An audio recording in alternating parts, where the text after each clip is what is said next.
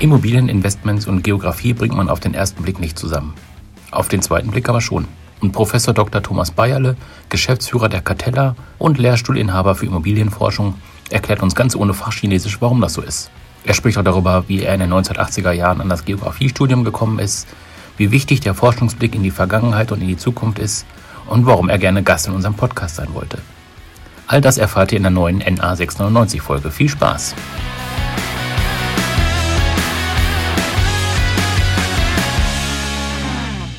Ja, herzlich willkommen, liebe Hörer, zu einer neuen Folge von NA 699, der Geografen-Podcast. Und wir haben heute mal etwas Neues. Und zwar haben wir zu Gast äh, Professor Dr. Thomas Bayerle. Und weder Michael noch ich ähm, kennen den Thomas Bayerle, weil wir weder zusammen studiert noch sonstige berufliche Berührungspunkte bisher hatten. Und Thomas Beile hat sich bei uns gemeldet, relativ schnell nach unserer ersten Folge, und wollte gerne auch einmal als Geograf interviewt werden. Und ich muss ehrlich zugeben, ich habe gar nicht so viel recherchiert, weil ich mich selber ein bisschen überraschen lassen wollte. Und von daher herzlich willkommen, lieber Thomas, bei uns im Podcast. Und stell dich doch einfach mal vor, was du äh, beruflich machst, beziehungsweise wer du überhaupt bist. Prima, ja, vielen Dank erst auch mal für die, die, die gezwungene Einladung und die Tatsache, dass wir uns alle drei noch nie begegnet sind. Äh, ich muss mich mal outen, das findet ja ohne, ohne Foto statt. Ich bin viel, viel, viel älter als ihr. Äh, das heißt, als ich im Studium war, wurdet ihr vielleicht gerade mal gedacht, ja, um es mal wohlwollend zu sagen. Also von daher, ähm, von daher mein Name Thomas Bayerle, äh, in der Tat, was ich beruflich mache. Ich habe nach dem Geografiestudium bin ich relativ ähm, plumpartig in die Immobilienwirtschaft reingefallen. Ähm, Heute bin ich äh, bei der schwedischen Investorengruppe Catella für das Research zuständig und bin Geschäftsführer für den Valuation-Bereich in Deutschland. Also habe so eine vielschichtige Position. Das Ganze kann man einfach formulieren. Ähm, links kommt Geld rein und rechts wird ins Immobilien investiert. Und äh, das hat weniger was mit Excel-Sheets zu tun, das am Schluss schon, aber mein Job ist es in der Tat zu Beginn, top-down dabei zu sein, in was investiert man nicht rein, ähm, aber natürlich auch bottom-up, englischer Begriff für wo steht denn das Zeugs eigentlich? Also urban, suburban, mhm. peripher. Mhm. Und das ist so, da kommt der Geograf natürlich sehr stark durch. Das heißt, ich habe für mich persönlich eigentlich den spannendsten Job, den man sich äh, damals gar nicht hätte vorstellen können. Und warum ich euch angerufen habe, auch das ist kein Geheimnis. Ähm, wir, wir haben so viele offene Stellen für Geografen und ähm, finden eigentlich aus der Geografenschaft äh, eigentlich kaum Nachwuchs. Deswegen mhm. ist da so ein bisschen Jammerei jetzt gerade dabei äh, in meiner Stimme.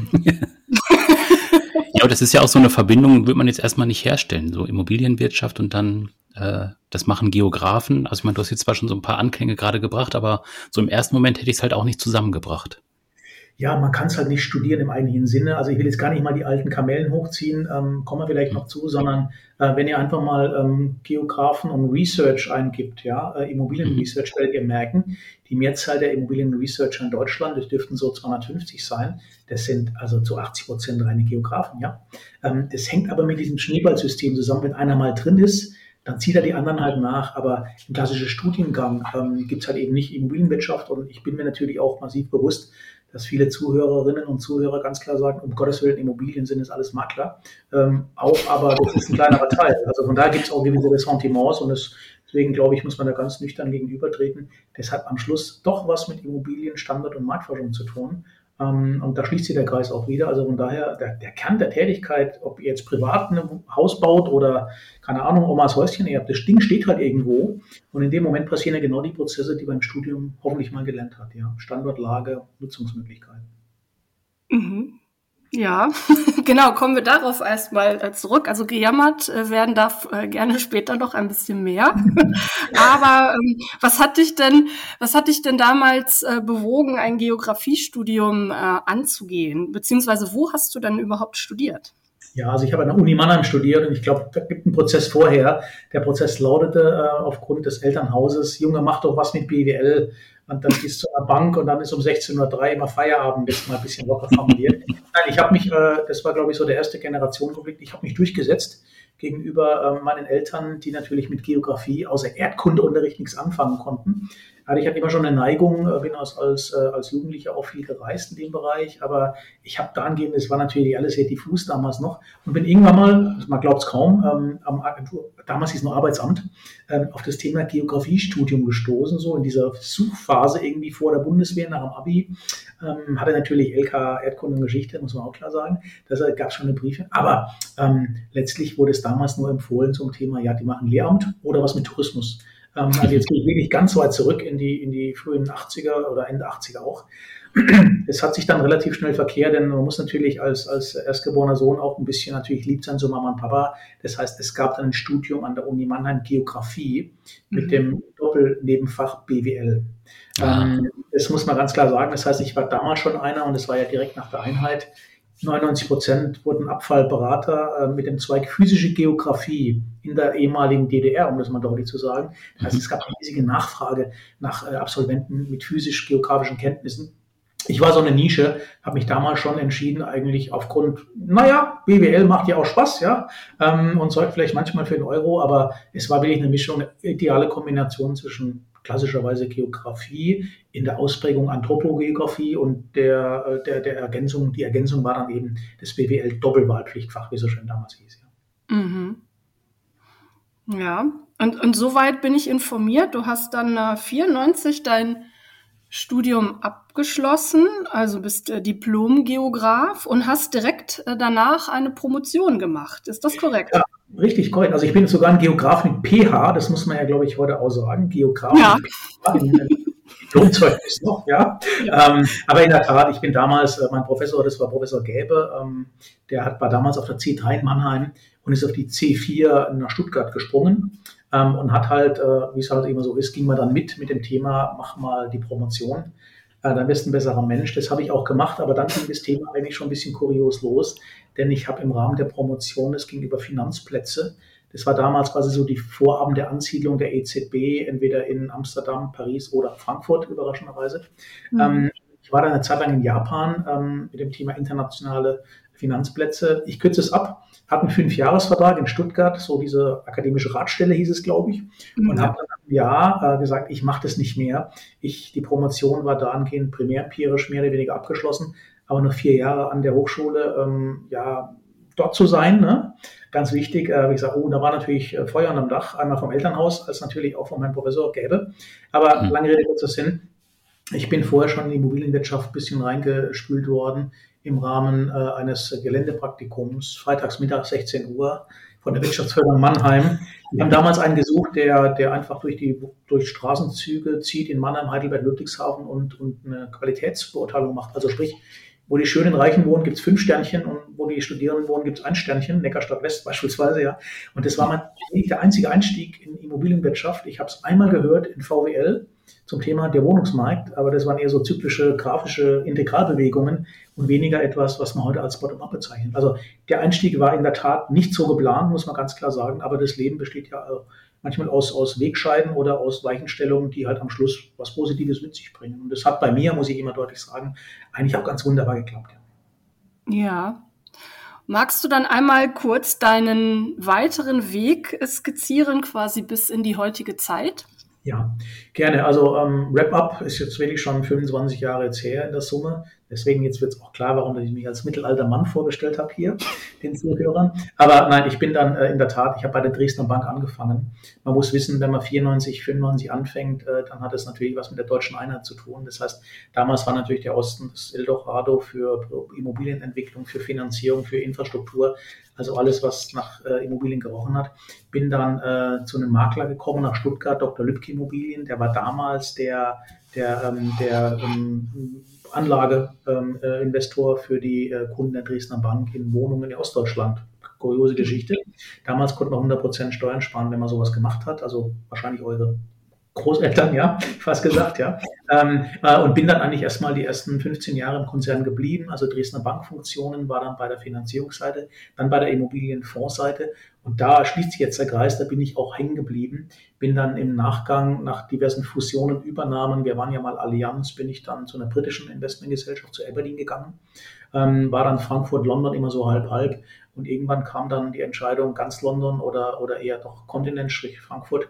Damals mhm. äh, ging das los mit dem Häuslebauer. Ich bin also mit einer schwäbischen Frau gesegnet und da musste man halt irgendwann doch mal seinen Bausparvertrag einlösen. Und äh, ich habe mich dann entschieden, in Deutschland, Frankfurt zu bleiben. Kinder waren damals sehr klein und äh, bin in dem Kontext eigentlich die letzten Jahre dann äh, bei deutsch, britisch, deutsch, schwedischen äh, Immobilieninvestoren und mache für die das Research. Ähm, und das ist eigentlich, wie gesagt, eine sehr spannende Geschichte, denn ich meine, ihr wisst ja auch, in den letzten 15 Jahren ist ja seit Lehman einiges an den Immobilienmärkten passiert. Mhm. Und das ist, glaube ich, im Moment auch so eine Situation, wo man mit dem Marktabschwung, das kann man ja mal deutlich sagen, oder mit den Zinssteigerungen auf einmal doch wieder mehr den Standort Lage in den Vordergrund stellt und nicht nur, du hast günstige Zinsen, kauf mal was, das steigt eh alles im Wert. Mal sehr plakativ natürlich jetzt formuliert, ja. Mhm. Und wie ist es dann letztendlich zum Titel Professor noch gekommen? Ja, gute Frage. Oh ja, das muss man auch noch erklären. Ähm, das ist ja etwas, man hat ja viel Lametta immer. Ne? Ähm, nein, ich habe in Biberach an der Hochschule ähm, damals, als ich noch in Stuttgart war, ähm, war das eben eine Situation, man konnte Immobilienwirtschaft damals eben immer noch nicht wirklich studieren. Als es losging, haben die Biberacher und die Stuttgarter angefragt, ob ich bei denen als Externer letztlich Gastdozent machen möchte. Ähm, das war immer ganz nett und war ganz toll. Und irgendwann war halt mal zehn Jahre später die Frage, möchte ich mal Professor werden? Ich bin ganz offen, ähm, das war für mich nie ein Ziel. Ähm, das hat sicherlich auch etwas mit der, mit der Flexibilität zu tun, vor allem aber auch mit dem Einkommen, um das deutlich zu sagen. Das heißt, äh, erst als dann das Land Baden-Württemberg entschieden hat, Professorenstellen zu teilen ähm, und dann meinem Wunsch, aber nur freitags ähm, und nur aus der Praxis, dann hat es gematcht. Das mag jetzt erstmal ein bisschen humoresk klingen. Hintergrund ist der, der demografische Wandel spült im Jahr 2025 fortfolgend in vielen Bundesländern eigentlich die Professorenschaft in den Ruhestand. Das mhm. heißt, äh, es klafft eine enorme Lücke äh, unter dem Thema der, des wissenschaftlichen Nachwuchses äh, mhm. BWL, Immobilienwirtschaft sowieso. Ähm, und das wird im Moment gnadenlos abgedeckt mit externen Dozenten und so kam ich auch rein. Also ich fühle mich da wunderbar wohl. Mein Hauptjob ist klar, Investorengruppe Cartella, aber ich mache das wirklich gerne. Das war halt eben damals schon auch vorne zu stehen und die nächste Generation dahingehend ähm, ja ein bisschen praxisorientierter zu geben ähm, wahrscheinlich, wenn man darüber nachdenkt, auch so ein bisschen so ein alter Spruch. Ich kannte das halt damals nicht, dass es möglich ist, sowas zu machen. Ähm, aber heute werden die jungen Menschen halt extrem praxisnah ausgebildet und das ist halt auch was sehr Schönes. Äh, letzter Satz dazu. Professor per se möchten eh nur noch 0,03 Prozent werden. Ähm, also da hat sich auch zum Zeitgeist einiges gewandelt, gerade im Bereich der, der Hochschulentwicklung und der Universitäten. Ich mag das natürlich plakativ. Natürlich gibt es viele, die Professor werden möchten. Aber der Weg dorthin ähm, ist zehn Jahre sehr steinig und da ist wahrscheinlich die Ausfallwahrscheinlichkeit viel zu hoch, ja. Also von daher fühle ich mich wunderbar wohl in der, in der Kombination und ähm, gehe damit eigentlich auch dann ganz gut mit den jungen Menschen um und die mit mir. Der Nachteil ist, der letzte, ich werde immer älter und die bleiben immer gleich alt. Die sind alle immer so 20, die alle 20 im Master und ich werde immer älter. Das ist manchmal frustrierend, wenn man darüber nachdenkt, aber es macht trotzdem Spaß. Ja. ja, ja, ja. Mir hat auch äh, schon mal ein Studierender im, im Seminar gesagt, ähm, du erinnerst mich an meine Mutter. Und dann wird einem das so bewusst und dann habe ich ihm nur geantwortet, ja, ich könnte ja auch theoretisch deine Mutter sein. Also vom Alter her stimmt. Aber ich meine, wie gesagt, wir, wir witzeln darüber, aber ich meine, äh, wenn, wenn ich mal zurückblicke jetzt auch, ja, meine Hochschule, äh, an meiner Uni Mannheim gibt es zwar noch, aber die, die Geografie ist eingestampft worden. Mhm. Da bin ich nach Stuttgart gewechselt mit, äh, mit Professor Gäbe damals, Geografie Stuttgart eingestampft worden, ja. Die Freiburger machen noch was mit Hydrogeologie oder Hydrologie. Klima. Also das heißt, die klassische Geografie, wie wir es aus den 80er, 90ern kennt, die ist eigentlich Bonn, Gott sei Dank, und gibt ja noch ein paar andere, Bochum und äh, drei, vier andere noch, die ist in den letzten 20 Jahren massiv zusammengeschrumpft worden. Ja. Mhm. Ist ein bisschen was gelandet bei der VWL, das muss ich immer deutlich sagen, aber die Zeit in die Hochphase der Geografie im klassischen Anthropo- und physischen Sinn, ergänzt durch Geologie und Hydrologie und viele andere klimatologischen Dinge, die wir ja heute mehr denn je brauchen. Das ist für mich als jemand, der halt ein bisschen schon lange draußen ist, halt echt ein, leider Gottes ein, ein Schrumpfungsprozess. Den finde ich dramatisch. Und ihr wisst ja selbst, Erdkunde in deutschen Schulen, in deutschen Bundesländern, von Jahr zu Jahr setzen die den, den Stunden-Rotstift äh, an. Also von da angehend ist es auch so ein bisschen jetzt jammern. Ich falle jetzt ja in die Jammerrolle. Ähm, Geografie und Erdkunde ist intelligenter und schlauer, als sich manche vorstellen können in manchen Bildungsinstitutionen. Ja. Aber gut, wer bin ich, dass ich da jetzt hier rum, rumkritisiere wie so ein Kreis? Das möchte ich gar nicht, sondern nur sagen, ein großer Kern der Wirtschaft basiert eben auf Standort- und Lageaktivitäten. Mhm. Allerdings muss man anerkennen. Und das ist auch so ein bisschen eine kleine Warnung. Das Leben besteht halt schon mittlerweile stärker aus der BWL und Excel, als man sich das vielleicht vor 20 Jahren noch vorstellen konnte, offen gesprochen. Mhm. Das hat jetzt nichts mit Krawattentragen und so zu tun, auch so ein Klischee, sondern ähm, wenn die ökonomischen Grundlagen gelehrt werden und die werden halt nicht in der Schule gelehrt, die werden im Studium gelehrt, dann ist es enorm wichtig für den Zweig, den ich repräsentiere. Das mögen andere um Gottes Willen noch ein bisschen anders sehen, ja. Mhm. mhm. Jetzt hast du ja gesagt, du suchst Geografen. Kannst du so ein bisschen beschreiben, was dir dabei wichtig ist? Also warum suchst du ausgerechnet Geografinnen und Geografen? Was ist da die besondere Eigenschaft, auf die du setzt? Ja, das, das ganze Thema hängt damit zusammen. Also es gibt ja keine Lehrbücher in dem Sinne mehr, bis die Frau oder Herren Professoren da mal so ihr Ei da legen, ist schon wieder fünf Jahre um. Das heißt, der Immobilienmarkt ist ja per se sehr dynamisch. Ähm, und jetzt kommt, glaube ich, auch so ein bisschen dieses Klischee, aber diese, diese Prägung der Geografen, Geografinnen zum Tragen, sich relativ schnell in neue Dinge reinversetzen. Ich meine mal ein Beispiel, Studentenapartments waren vor zehn Jahren, gab es überhaupt keine Marktzahlen zu, bis mal einer angefangen hat genauer gesagt der Freier von so Gutenberg, der hat die Wehrpflicht abgeschafft und auf einmal standen 125.000 junge Herren damals vor der Tür und wollten studieren oder haben studiert und auf einmal gab es einen relativ hohen Nachfrageüberhang nach, nach Wohnraum, ganz banal formuliert. Investoren haben gesagt, Mensch, wenn die immer mehr werden mit ihrem Abitur, mit ihrem Studium, dann machen wir mal Student Housing. Ihr findet darüber statistisch gar nichts. In Wiesbaden angerufen, ja, meinen Sie ein Zimmer-Apartments oder ein Zimmerwohnung, so. Das heißt, um den Kreis zu schließen, ähm, Geografen, Geografinnen können sich meiner Meinung nach immer noch sehr, sehr schnell und wahrscheinlich auch ein bisschen schneller als manche ähm, fokussierte Ökonomen, um das mal ein bisschen brutal zu sagen, in neue Strukturen reindenken, können schnell Informationen recherchieren, leben aber immer mit dem Duktus, das ist dann manchmal an der Oberfläche gekratzt, das ist schnell zusammengestellt, aber die Entscheidung basiert ja genau auf der Grundlage. Und deswegen, man muss aufpassen, es gibt kein Theoriegebilde innerhalb der Wirtschaftsgeografie, wie wir das klassischerweise in der Immobilienwirtschaft kennen. Ganz dünnes Eis natürlich im Moment.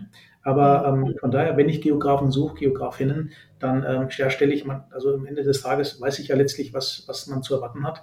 Aber ich suche eigentlich relativ open-minded Menschen. Ob die jetzt einen Schwerpunkt physisch haben oder Soziologie, da bin ich auch mittlerweile leidenschaftslos. Aber es muss, müssen zwei Dinge da sein. Einmal, ihr müsst irgendwie schreiben können, also das, das Recherchierte zu Papier, Schrägstrich in PC einbringen. Äh, und dann müsst ihr vor allem Zusammenhänge erkennen, die Wirkungszusammenhänge erkennen. Und da bleibe ich ganz knabbelhart dabei. Das kann eher ein Geograf als ein anderer Mensch, um das mal deutlich zu sagen. Und deswegen, ich glaube, da zieht auch der eine oder andere Geografen einfach hinterher, ja. Ähm, ich möchte nicht mit diesem blöden Satz kommen, die können alle so nichts richtig. Das stimmt nicht, äh, aber es ist halt eher äh, dem, was wir brauchen, oftmals halt eine sehr, sehr, sehr ähm, schnelle, äh, schnelle Marktbewegung geworden irgendwo, ganz klar, ja. Ja, mhm. ja, und wir hören das ja immer wieder. Ich glaube, so fast jeder Interviewpartner, den wir hier schon hatten, der hat als großen Vorteil nämlich genau das genannt. Ne? Also, dass man in der Lage ist, als, als Geograf ähm, so den Überblick zu haben und dann schnell die Fäden äh, zusammenzuführen. Ne? Also, ja, und sich dann letztendlich auch schnell in unterschiedliche ähm, und teilweise neue Themenbereiche einzuarbeiten. Ja, und wie gesagt, ich bin ja ganz offen im Moment, die Immobilienbranche, die ich repräsentiere, die hat natürlich auch äh, sicherlich sehr stark äh, äh, Herausforderungen, Druck, wie man es mal nennen möchte, zum Thema Klimawandel und Gebäude als CO2-Emittenten, ja. Ähm, mhm. Wenn ich mir das anhöre, was da vorne äh, vorgetragen wird bei großen Konferenzen, wo ich sage, Mensch, Leute, ganz ehrlich, überheblich formuliert, das war Klimatologie, erste Stunde, zweite Folie links damals. Ähm, äh, und das ist etwas, da, da, da merkt man, dass ich eigentlich Branchen rantasten an eine Thematik, die haben die überhaupt nicht wahrgenommen bisher. Ich sage nicht, ich möchte nicht, dass die Geografie jetzt überhöht wird. Ich sage ja nur, dass viele Dinge, viel Grundlagenwissen eigentlich in der Schule oder im Studium schon gelegt wurden und aber 20 Jahre später erst poppt sowas hoch. Ja, das muss man ganz nüchtern sehen. Und da ist ein Geograf, glaube ich, schon ein Vorteil. Ähm, denn ähm, er kann eben diese Dinge adaptieren. Ich meine, mein Lieblingsbeispiel ist immer dieses Weihnachtshoch, was wir in Süddeutschland haben. Es kommt ja immer diese blöde Frage im Anfang Dezember, wird es eine weiße Weihnacht? Und äh, wenn man mal ein bisschen aufgepasst hat, dann weiß man, es gibt das berühmte Weihnachtshoch. Und wenn es gut läuft, ist ein bisschen Schnee, aber meistens regnet es. Ähm, also mit einer Worten, das hat natürlich was populistisch mit dem Klimawandel zu tun, aber das ist ein sehr langer, langer Klimawandel. Aber da merkt ihr schon, da werden auf einmal Dinge vermischt. Und ähm, deswegen Klima ist auch wie die letzten Jahre massiv wieder ähm, äh, vor die Flinte gekommen. Stichwort Hitzeinseln in Stadtstrukturen, Begrünungsstrukturen, Luftschneisen, also alles Dinge, die soll den Geograf, wenn er physisch unterwegs ist, eigentlich gelernt haben, meiner Meinung nach, ja. Oder er kann es zumindest mal relativ schnell aneignen irgendwo, ja. Ja. Wenn wir jetzt hier schon so, so kräftig dabei sind, ein bisschen äh, Werbung dann auch zu machen, ähm, was, was bietet ihr denn konkret? Also wenn das jetzt hier jemand hört und sagt, ey, das klingt super interessant und ähm, ich würde da mal gerne reinschnuppern, was äh, kann man bei euch äh, machen, vielleicht neben einer, einer regulären äh, Festanstellung?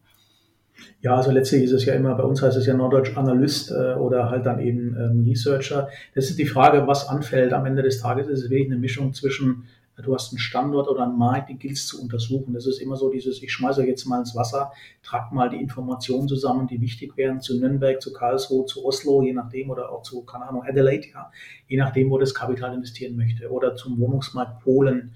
Und da geht es jetzt gar nicht darum, dass die jetzt irgendwelche Wohnungen zählen in Polen, sondern die Frage, Mensch, 60 Prozent der Studierenden sind Frauen und überhaupt von 100 äh, Absolventen im Abitur machen 98 Prozent ein Studium. Das ist unfassbare Quote.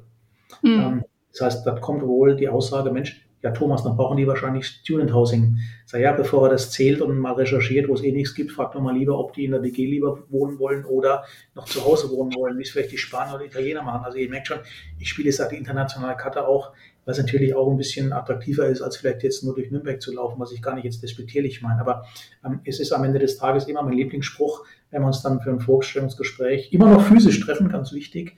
Ja, wenn es dann losgeht in zwei, drei Monaten, zum ersten Arbeitstag, dann sage ich ganz wichtig, auf keinen Fall einen Anzug und ich weiß gar nicht, was da passiert am ersten Tag, weil äh, ich kann euch noch nicht sagen, welches Thema wir jetzt gerade ganz schnell lösen müssen in dem Bereich oder recherchieren müssen. Also, also ein bisschen natürlich werblich unterwegs, aber ähm, es ist eine Mischung zwischen Informationen zusammenzutragen aus allen Kanälen, aber die entsprechend auch zu verarbeiten, nach natürlich unseren Vorlagen, das ist ganz klar.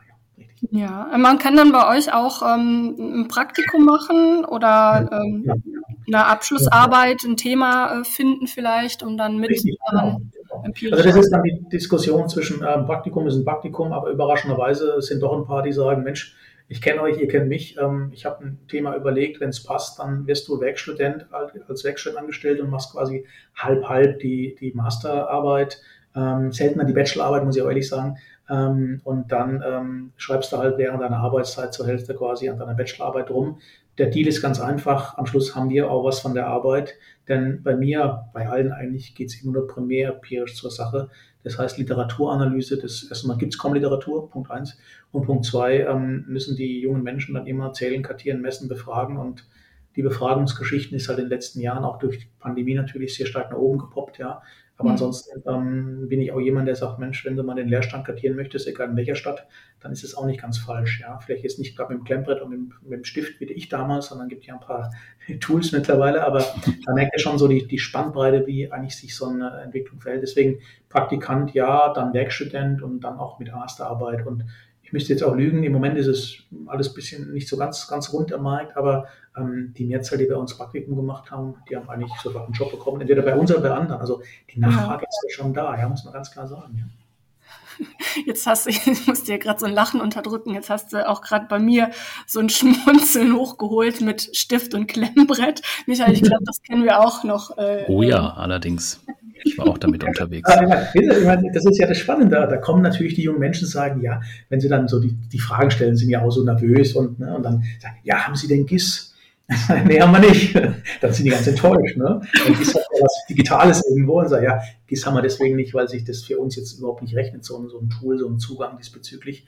Ähm, ähm, da ist für uns die Fallgeschwindigkeit zu gering, offen gesprochen, ja. Aber teilweise merkt man auch, da werden Sachen ausgebildet, die sind sinnhaft werden am Markt gar nicht unbedingt nachgefragt, außer bei ganz wenigen irgendwo, ja. Und darum mhm. geht es eigentlich manchmal. Also da hängt natürlich, äh, egal wer, Hochschule, Uni, wir hängen dem Markt immer ein bisschen hinterher. Und jetzt komme ich auch wieder auf den Punkt, wir ersetzen auch viele äh, letztlich vom, vom Lehrbereich durch Menschen von draußen ganz einfach, ja, weil die halt einfach State of the Art sind. Manchmal zu dynamisch, gebe ich auch zu, aber in der Summe, glaube ich, ist immer die letzten Meter sind immer entscheidend, um den jungen Menschen auch so ein bisschen Geschmack zu machen, was passiert. Ich meine, man muss es auf der anderen Seite auch sehen. Äh, Klempert ist die eine Sache, aber letztlich waren die letzten zehn Jahre auch geprägt durch, die haben ja, also auch meine Absolventen, die haben drei Jobangebote, bevor überhaupt Master angefangen wird, ja. Weil der mhm. Immobilienmarkt mhm. natürlich gebrummt hat, gerade in dem Bereich. Alle brauchen Zahlen dazu. Das hat sich jetzt durch die Pandemie, gab es einen relativ starken Rückschlag. Da haben wir zum ersten Mal gemerkt, ui, also wir eigentlich alle, aber jetzt gerade durch den wirtschaftlichen Umschwung, natürlich seit dem Krieg, aber auch schon ein bisschen vorher, ähm, wachsen die Bäume dann nicht mehr in den Himmel, ja. Und, ähm, und das ist, glaube ich, auch ganz wichtig. Da bin ich immer sehr offen und transparent, denn es ist ja auch die Frage, was kann man denn da verdienen? Wahrscheinlich kommt die Frage noch, ja. Ähm, Im Moment kann ein Geograf, der, der seinen Namen schreiben kann, hätte ich jetzt fast gesagt, der ein immobilienwirtschaftliches Masterthema hat, der kann ruhig mal relativ locker mit 55, 58.000 sagen, da bin ich jetzt. Und dann wird der Unternehmen Mehrzahl sagen, ja, das findet man gut, mach mal mit. So, mhm. der Satz geht aber weiter. Denn der Satz lautet aber, wahrscheinlich wirst du im ersten halben Jahr mal ganz blöd Daten einhacken müssen in Excel ähm, von denen, die wir erfasst haben. Und das ist immer so ein bisschen dieses Pro und Con. Warum hacke ich darauf rum? Natürlich kommen die raus, aber großer Teil der Research-Tätigkeit hängt was mit Daten zusammentragen zustande und die kann ich nicht über einen Staubsauger holen, nachts über dem Netz. Das geht schon mit Suchmaschinen, aber am Schluss müssen sie in die Modelle reingeführt werden. Und das ist leider Gottes immer noch der menschliche Faktor. Mhm. da muss man sich einfach mal ein paar Wochen durchbeißen. Ich hack auf dem Thema rum, weil es immer so ein Kritikerpunkt ist, weil ehrlicherweise möchte die neue Generation ja auch jeden Tag eine neue Herausforderung, eine Challenge und wie das alles heißt, ja. Die Mehrzahl der Unternehmen in dieser Republik speichert ihre Daten auf Excel ab. Da ist nichts mit Algorithmus und KI. Das mag ich jetzt ein bisschen wertfrei formuliert wissen, aber da wird etwas auch ähm, durch Digitalisierungsaktivitäten, die absolut notwendig sind, suggeriert, was an der Realität gar nicht umkommt. Und das ist, glaube ich, das muss man immer wieder abholen. Ähm, die werden manchmal zu gut ausgebildet.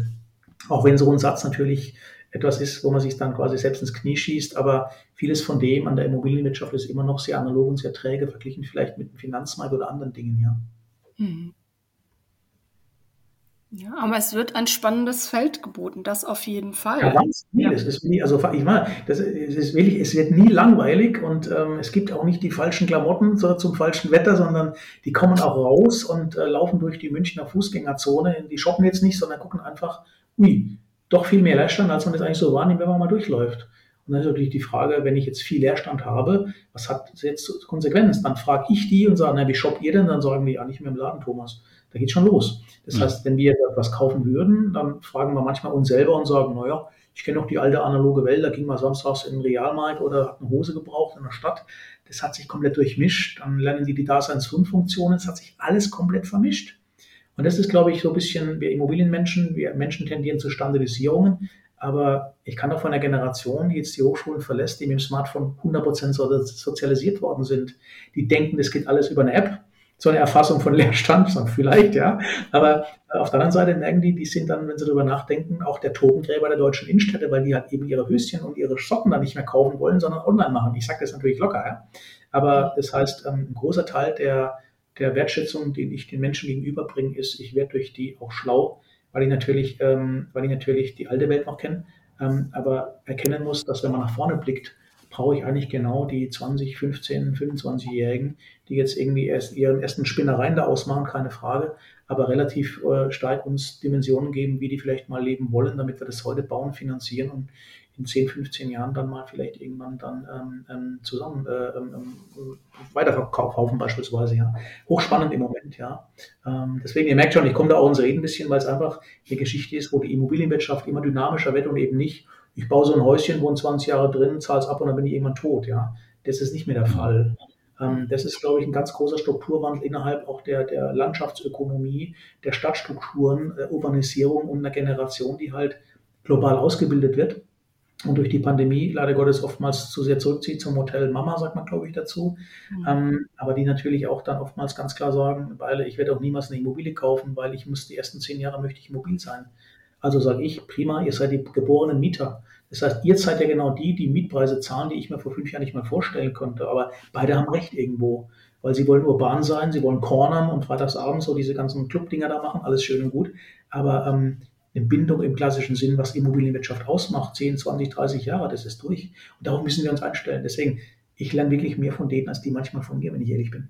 Mhm. Also ich glaube gerade das Thema Innenstadt ist aber auch was, was äh, uns die nächsten Jahre beschäftigen wird. Also Innenstadtentwicklung. Also was mache ich tatsächlich mit diesen Einzelhandelslagen, die jetzt dann einfach auch, wie du schon gesagt hast, einfach vielleicht nicht mehr nachgefragt sind, nicht mehr benötigt werden. Was mache ich mit dem Raum? Was mache ich umgekehrt mit der Anforderung, ich muss Waren in die Städte transportieren. Also wo, wo können die auf der letzten Meile irgendwie transportiert werden? Müssen die irgendwo abgeholt werden? Gibt es da Konzepte? Also es sind ja spannende Entwicklungen, ja. die man einfach da berücksichtigen muss. Ja, das Spannende ist, und deswegen wird der Satz auch wahrscheinlich jetzt ein bisschen intelligenter, den ich zu Anfang gesagt habe, da gibt es halt kein Lehrbuch zu. Das heißt, wir haben ja alle mal gelernt, Karte AT in Leipzig und noch autogerechte Stadt, um, jetzt bauen wir die Städte um, wir bauen sie ja nicht mehr auf.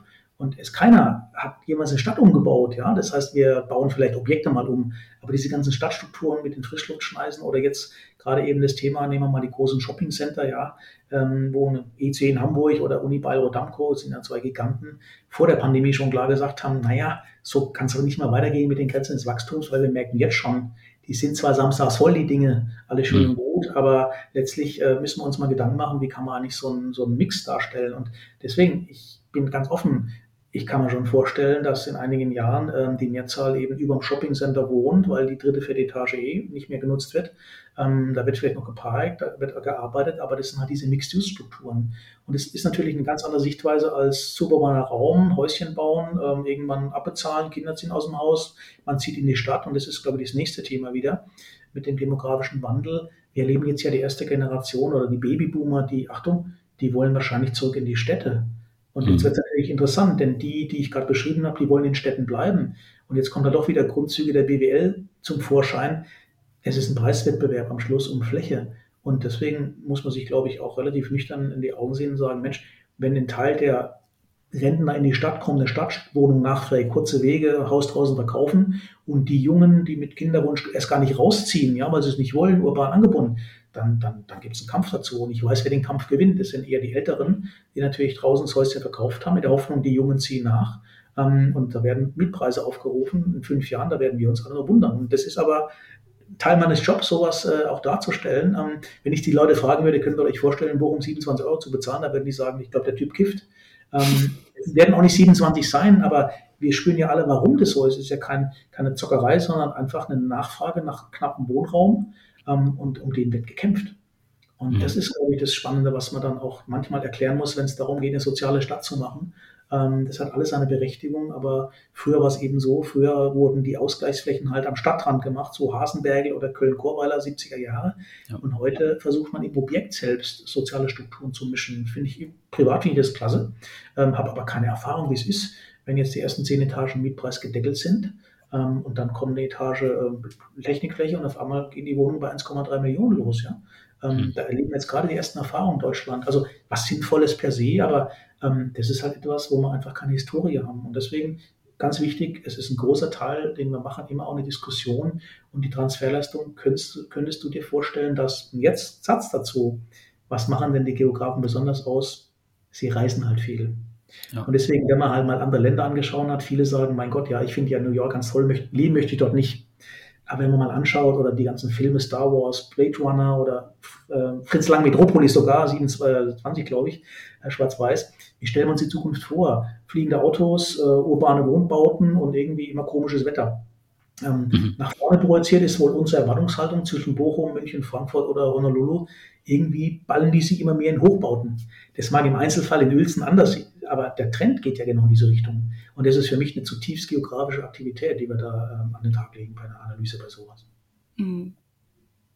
Es ist ähm, schön, dass du gerade noch mal den Schlenker bekommen hast, auch zum Thema Internationalität und Reisen. Du hast ja auch am mhm. Anfang selbst gesagt, du bist ähm, früher viel gereist, beziehungsweise warst ja beruflich auch ähm, in Japan oder in London und auch mal mit der Überlegung, nach London zu gehen, so unterwegs. Ähm, jetzt noch mal privat gesprochen, gibt es denn für dich ähm, einen Lieblingsort auf der Welt oder ein Land, wo du super gerne hinreist?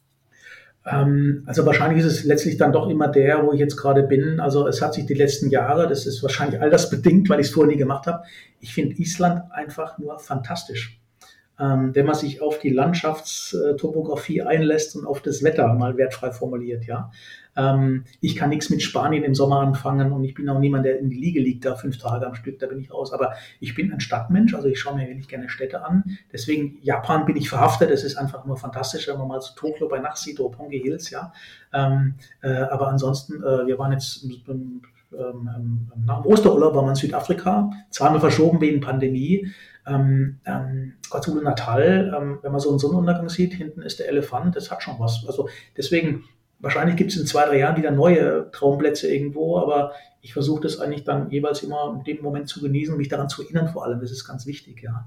Mhm. Ähm, aber ein Traumland per se, ich, nee, nicht wirklich. Man reicht sehr sicher in Australien, Neuseeland natürlich oder in Japan noch sicherer im Prinzip, aber ähm, ich glaube, Europa hat auch so viel zu bieten. Deswegen Island, ähm, Schottland, ähm, Italien immer noch, ganz klar. Also allein in der Küche, ja, muss man auch mal so sehen. ähm, aber ich glaube, das ist so etwas, wo der Geograf dann sich auch relativ schnell natürlich auch dann ähm, auch eine neue Challenge möchte. Und wie gesagt, ich glaube, bis auf Andorra und doch Andorra fehlt mir noch in Europa. Der Rest habe ich alles privat oder beruflich schon gemacht, also Moskau und, und, und alles, was so Balkan damals war. Ähm, und das ist ganz spannend. Ich lerne aber auch dadurch, dass die Welt mittlerweile standardisierter wird. Das heißt, die haben alle ein Smartphone, ähm, die Hotelketten sind die gleichen, das Essen schmeckt irgendwie, obwohl es exotisch ist, auch gleich. Überspitzt formuliert wird die Welt schon ein bisschen flacher, wenn man es mal so sieht. Der Drang ist dann sozusagen noch exotischer. Und ich glaube, das geht auch vielen so, warum wir vielleicht auch manchmal ganz komische Dinge machen, ja. Wo man sagen kann, um Gottes Willen, jetzt schauen die noch die Gletscher an in Antarktis unten und alles sinnhafte Dinge oder wahrscheinlich, warum blümmeln viele auf Kreuzfahrtschiffen auf einmal rum, ja. Das kommt ja auch wahrscheinlich aus dem Drang, was Individuelles zu machen irgendwo, ja. Also von daher, ihr habt mich mit Japan, äh, mit USA oder auch mit, mit äh, Europa, habt ihr mich immer relativ äh, dabei, wenn es um Lieblingsorte geht irgendwo, ja. Mhm. Okay, wunderbar.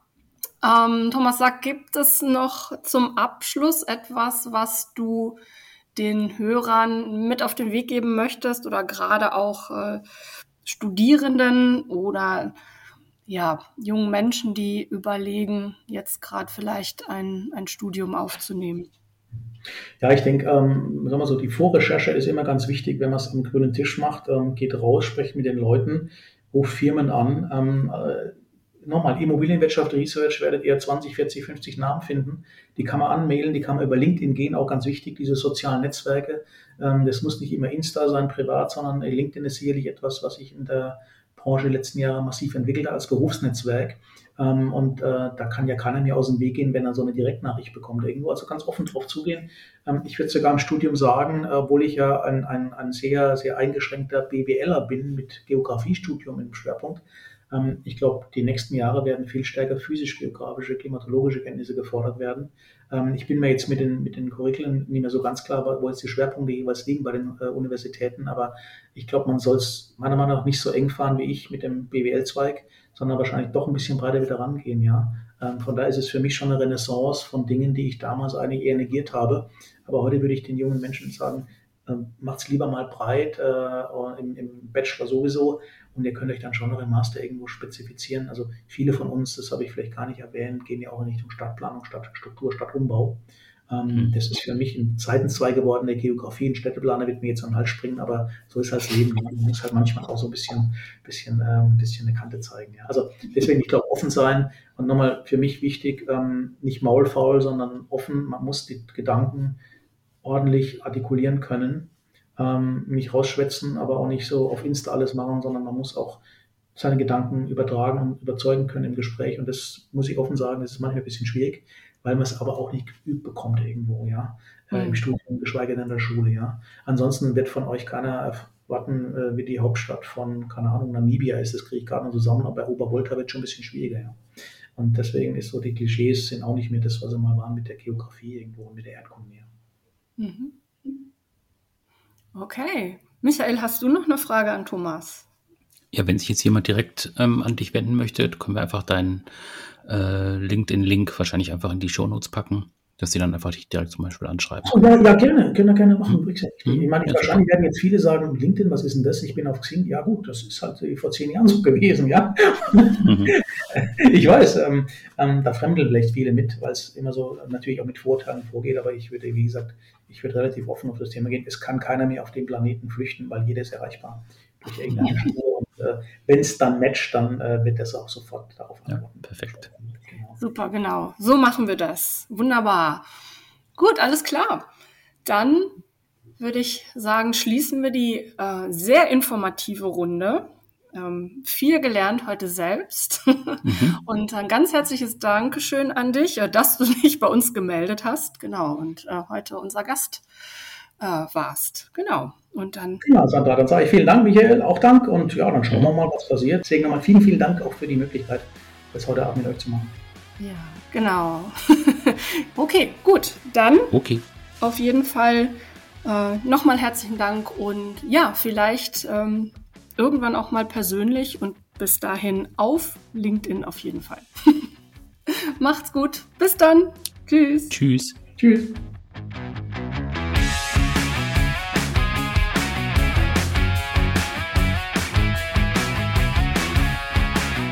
So, in der nächsten Folge haben wir Annette Kritzler zu Gast. Und ich habe bis zu dieser Folge noch nie jemanden getroffen, der so leidenschaftlich über die Dortmunder Nordstadt berichtet.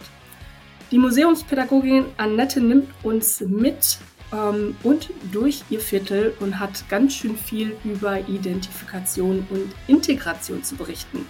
Seid also gespannt und abonniert natürlich den Podcast, um Annette nicht zu verpassen.